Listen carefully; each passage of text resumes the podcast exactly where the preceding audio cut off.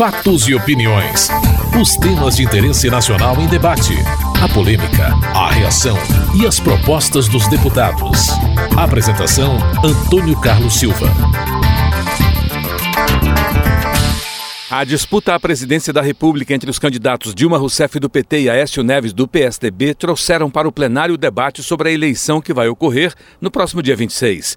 O líder do Democratas Mendonça Filho, de Pernambuco, criticou o governo pelas declarações sobre divulgação de informações da Operação Lava Jato. Nós estamos apresentando os quatro partidos de oposição uma moção de apoio à atuação da Polícia Federal, do Ministério Público Federal e, particularmente, da Justiça Federal no Paraná, especialmente no que toca aos procedimentos da Operação Lava Jato, que tramita perante a 13ª Vara Federal Criminal do Estado do Paraná.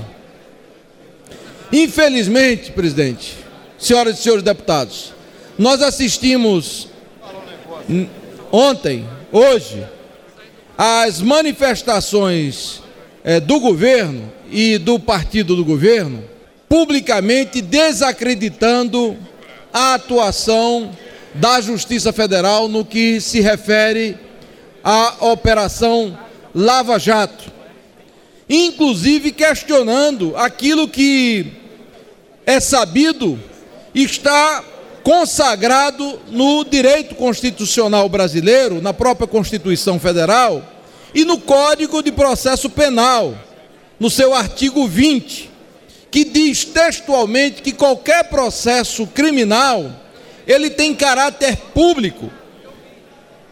O processo de instrução de um processo criminal, inclusive de depoimentos, salvo se porventura houver dúvida ou necessidade de sigilo decretado pela justiça, deve ser de conhecimento público. Infelizmente, ao invés do governo condenar aqueles que têm culpa no cartório, afastando do poder aqueles que foram apontados como envolvidos nessa cadeia de corrupção, nessa teia de corrupção que tem como central principal a Petrobras, eles querem condenar o judiciário pela atuação independente, autônoma, em defesa da justiça no Brasil. O líder do PT, Vicentinho de São Paulo, reagiu às críticas do Democratas. O caso mais grave, senhor presidente, é o chamado mensalão do PSDB. Foram ligeiros. O mais grave o anterior, julgamentos colocados em épocas diferentes. Me lembro que no caso da, do Partido dos Trabalhadores, o chamado mensalão, esse julgamento eles marcaram exatamente no período eleitoral. Mas aí o povo brasileiro não é besta, votou direitinho e fez o partido crescer, aumentando os seus vereadores e prefeitos. Teve o caso do mensalão do DEM, graças à justiça, a quem a gente tanto valoriza, não permitiu que o candidato a governador aqui saísse candidato, era uma coisa flagrante, feia, desonrosa. E no caso do mensalão do PSDB, nós vimos uma coisa fácil. Estava no Supremo Tribunal Federal e de repente desapareceu. Se escafedeu, senhor presidente. E a nossa mídia não procura cavocar, não procura informação a respeito desses assuntos. Que coisa grave e vergonhosa o caso do metrô lá em São Paulo, o caso da Cimes, que foi preciso uma empresa denunciar lá fora, porque o Tribunal de Contas da União não acompanhou, aliás, um dos juízes está sob suspeita. Não ocorreram CPIs. Então, se é para colocar todas as questões para fora, tem que colocar todas de maneira transparente, porque aqui nós temos deputados sérios de todos os partidos. Eu acredito que tenha muitos deputados sérios no PMDB, no PSDB, no DEM, no PT, em todos os partidos. Então, a esses deputados interessa a verdade em qualquer circunstância, não a postura politiqueira com informação colocada a cada dia. O líder do PSDB, Antônio Embaçaí, da Bahia, também fez críticas à atuação do governo. O deputado Vicentinho sabe que não falou a verdade. Esse é o fim melancólico de um governo. Um governo que agoniza. Um partido que está em franca decadência, o PT. Por tanto mal que está causando ao povo brasileiro. Uma presidente incompetente que destruiu a economia. O país não cresceu na sua economia. O PT e a presidente Dilma trouxe de volta a inflação, o impensável, ao ponto de uma autoridade do governo sugerir como fórmula para combater a inflação que o brasileiro pare de comer carne e coma agora frango e ovos. Essa é a solução do governo Dilma para combater a inflação, senhor presidente. E mais grave ainda, é esse mar de lama, essa corrupção que nós estamos assistindo nessa vastidão incomensurável do governo do PT. O governo do PT, senhor presidente, e digo isso lamentando, escolheu a joia rara da nossa coroa, a Petrobras, uma empresa que orgulho de todos nós, para assaltar, para saquear, para instalar dentro dessa empresa uma quadrilha, um condomínio de ladrões, que está aprovado. Ninguém poderia imaginar que tivéssemos hoje assistindo um ex-diretor da Petrobras nomeado pela presidente Dilma quando o presidente do conselho de administração daquela empresa, prestando depoimento na Polícia Federal, delação premiada, e um juiz, um juiz sério, um juiz correto, um juiz que dignifica a corte brasileira, Sérgio Moro, porque ele está fazendo uma investigação decente, ele está sendo atacado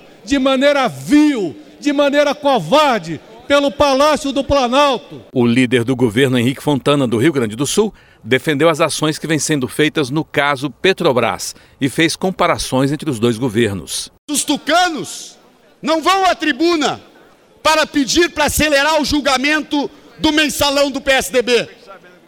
Eles fazem manobras para evitar o julgamento. Eles não deixam instalar aqui, eles se enchem de razão com a CPI da Petrobras, que aliás quem está investigando e de fato os problemas que ocorreram na Petrobras é a Polícia Federal, o Ministério Público e as estruturas de Estado com todo o apoio da presidenta Dilma. Agora, como é que é a questão do cartel dos trens de São Paulo, que está provado, reprovado de todas as formas que houve ali propinas para contratos superfaturados. Qual é a posição dos tucanos? Não investigue nada. Nada de CPI. Então, vamos debater sim o combate à corrupção. Vamos debater a gestão pública, os resultados para o Brasil. Porque eu pergunto, por que, que não tinham ProUni no tempo que o PSDB governou para colocar um milhão e 300 mil jovens, todos filhos de famílias que ganham menos de três salários mínimos, na universidade. Faltou esta ideia? Ao então presidente do PSDB, não. Havia uma visão elitista que não priorizava esta ideia da inclusão educacional para os mais pobres. O Pronatec, com 8 milhões de vagas, não caiu do céu no governo de Vossas Excelências, fizeram uma lei para proibir o governo federal de construir institutos federais de educação técnica. Nós revogamos esta lei no governo Lula e Dilma e nós construímos mais de 300 institutos federais de educação técnica, criando mais de um milhão de vagas no acesso à universidade. Vamos debater as diferenças de um Brasil de dois tempos diferentes. O líder do PPS, Rubens Bueno, do Paraná, apontou para resultados negativos do governo na eleição. Nada melhor do que o resultado das urnas. A bancada do PT e da base do governo diminuíram em quase 40 parlamentares. O julgamento das urnas começa pelo berço do PT em São Bernardo do Campo, em São Paulo, onde o PT foi derrotado em todas as eleições dos cinco votos. Então, senhor presidente, não é bem assim. Aqui nós estamos ouvindo e não ouvimos direito a leitura do Procurador-Geral da República Brasileira, quando denunciou o mensalão, disse lá naquela, naquele documento: uma quadrilha tomou conta do poder e lá quer se manter indefinidamente. Palavras do Procurador-Geral da República. E é isso que nós estamos questionando. Se querem continuar no poder, é por que, que querem continuar? Nós queremos chegar lá para que haja alternância. Alternância é a dinâmica da democracia. É o processo de oxigenação do poder. É isso que nós estamos questionando. E não é aqui a manutenção do poder a qualquer preço. A líder do PCdoB, Jandira Fegali, do Rio de Janeiro, criticou o nível dos debates. A discussão está muito rasa. O debate está muito raso porque ele apenas se pega em aspectos éticos falsamente informados à sociedade, ou pelo menos parcialmente informados à sociedade, como se os governos tucanos neste país não tivessem muito que explicar à sociedade brasileira. Ora, investigar está sendo investigado, apurar é necessário que seja apurado, punir é necessário que seja punido, como disse a própria presidente, doa a quem doer. No entanto, é necessário que a gente aqui revele à sociedade brasileira aquilo que nunca foi investigado, nunca foi apurado, nunca foi punido e foi retirado do foco da sociedade brasileira quando os governos tucanos estavam no poder e seus aliados. fiquei me levando aqui do escândalo do Civan, o escândalo da pasta rosa, o escândalo Marca, o escândalo Opportunity, o escândalo da reeleição, da Vale do Rio Doce, da privatização das teles. Tudo isso nós sequer conseguimos fazer comissão parlamentar de inquérito, apesar de termos tentado fazê-lo. Então, é muito importante que nessa eleição, já que o debate está raso, vamos para o nível dele e vamos declarar à sociedade brasileira a quantidade de corrupção, desvio de entrega do patrimônio brasileiro e da lesão ao patrimônio brasileiro que os governos tucanos e seus aliados fizeram no Brasil. O deputado Isalci do PSDB do Distrito Federal continuou as críticas ao governo no caso Petrobras. Nunca se roubou tanto neste país. Nunca se desviou tanto recurso público neste país. E um desvio institucional. Não é possível que a população brasileira, sabendo, depois dos depoimentos, que os recursos desviados da Petrobras foram desviados desde a época do mensalão. Foi uma continuidade do processo do mensalão para sustentar a base de governo.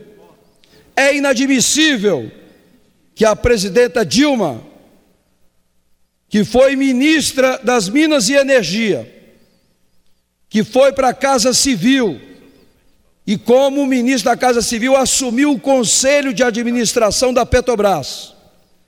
E todos nós sabemos que as decisões da Petrobras passam pelo conselho de administração. E depois de 10 anos, dizer que não sabia.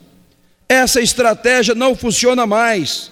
O povo brasileiro não é e não aceita mais esse tipo de desculpa, que não viu, que não sabia, e que vai tomar providências e que vai fiscalizar. Isso é conversa fiada. Então, chega de mentira aqui nesse plenário, chega de mentira nos programas eleitorais. Este governo não tem moral para pedir voto para reeleição. A, co a corrupção está instalada e nos ministérios, nas empresas do governo.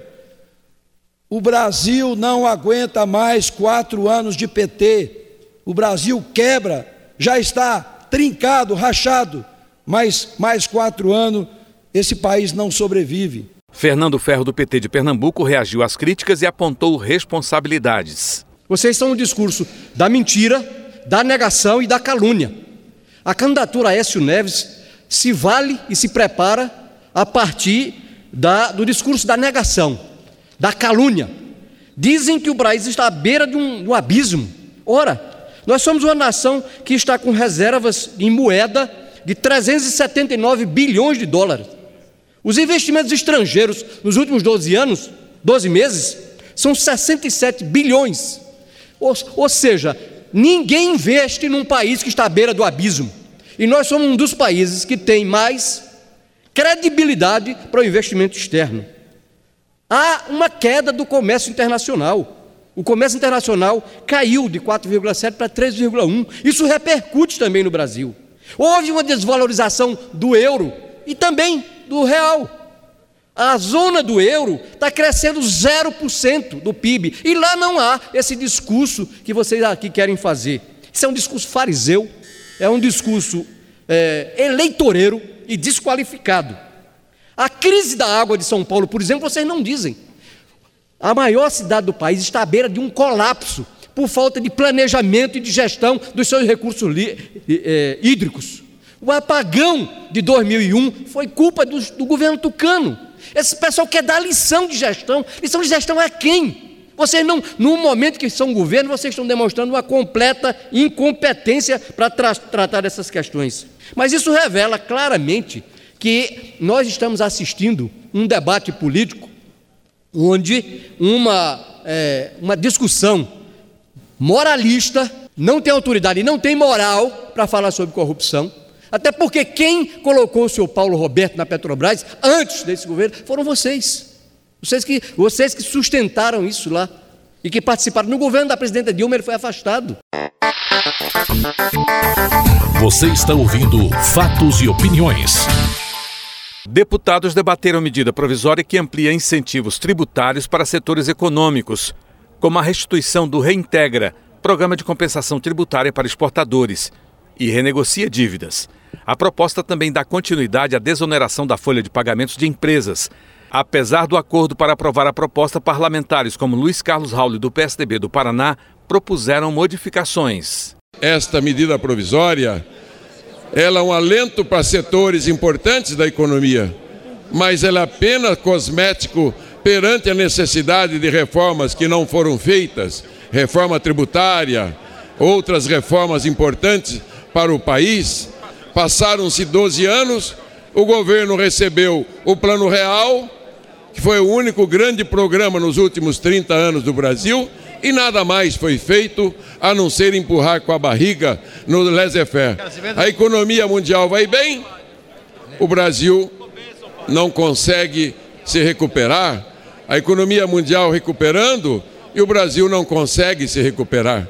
Então a nossa posição é contra o instrumento da medida provisória, para que o parlamento seja respeitado, fazer esse tipo de, de medida em véspera de eleição também é condenável. Mas os setores estão todos agonizando e é necessário que se faça mudanças. Ciba Machado, do PT do Acre, rebateu as críticas. Esta medida provisória, senhor presidente, diz aqui no seu enunciado, como seus grandes objetivos, a criação de incentivos tributários para o desenvolvimento de ativos financeiros que viabilize o financiamento de longo prazo, reabre o prazo para os programas de parcelamento de dívidas tributárias, junto à Receita Federal e à Procuradoria Geral da Fazenda, e torna perene o regime especial de reintegração de valores tributários para as empresas exportadoras, o reintegra, e que prevê o ressarcimento de resíduo tributário para exportações industriais ou seja, esta medida provisória procura ainda melhorar as condições de competitividade da indústria brasileira, a reduzir a pressão da dívida tributária sobre o capital de giro destas empresas e cria instrumentos de financiamento para um investimento privado de menor custo e de prazos mais longos. Assim, senhor presidente, nós não podemos concordar com a pecha de dizer que esta medida provisória é uma medida provisória eleitoreira, porque eleições no Brasil é ano sim, ano não.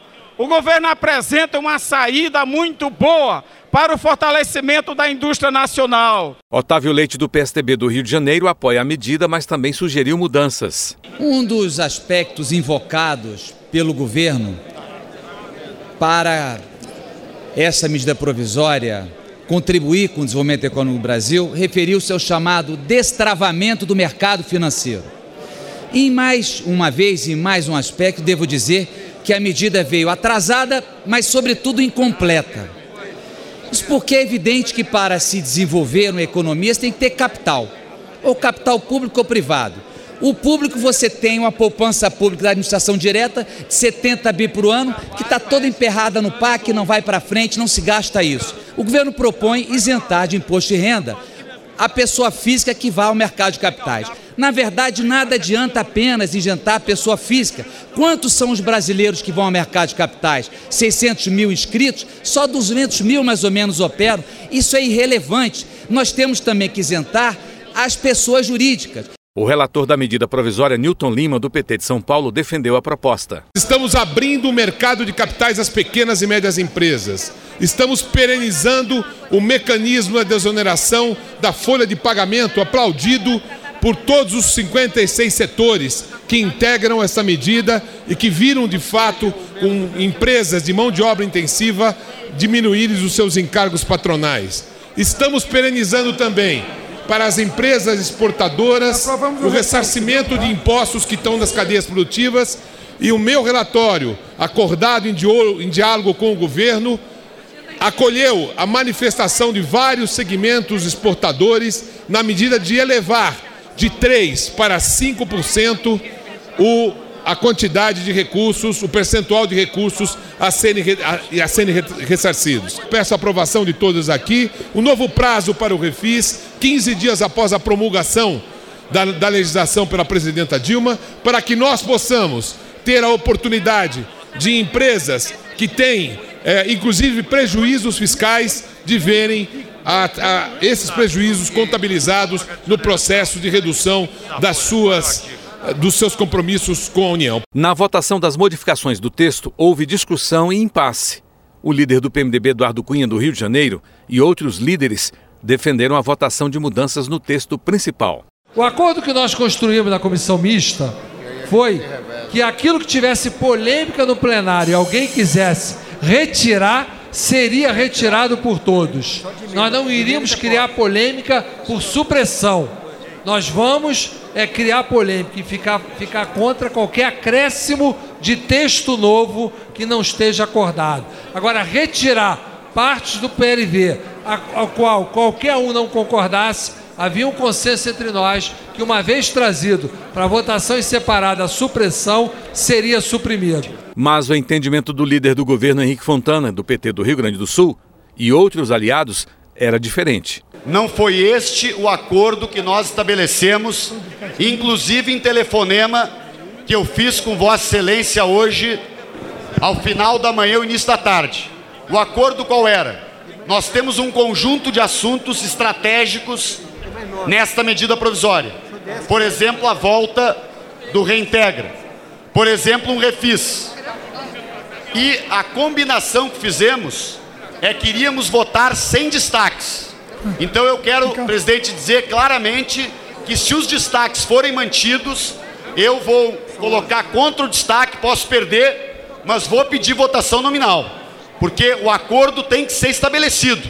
Não é possível estabelecer o um acordo para o corpo geral da medida provisória e agora aqui no plenário o governo abre mão de destaques que ele queria disputar e cada uma das bancadas vai querer disputar o seu destaque. O presidente da Câmara teve de reunir líderes partidários para buscar acordo e permitir a votação da medida provisória que perde a validade no dia 6 de novembro. O entendimento saiu e a medida foi aprovada, com apenas uma modificação. A proposta segue para votação pelo Senado.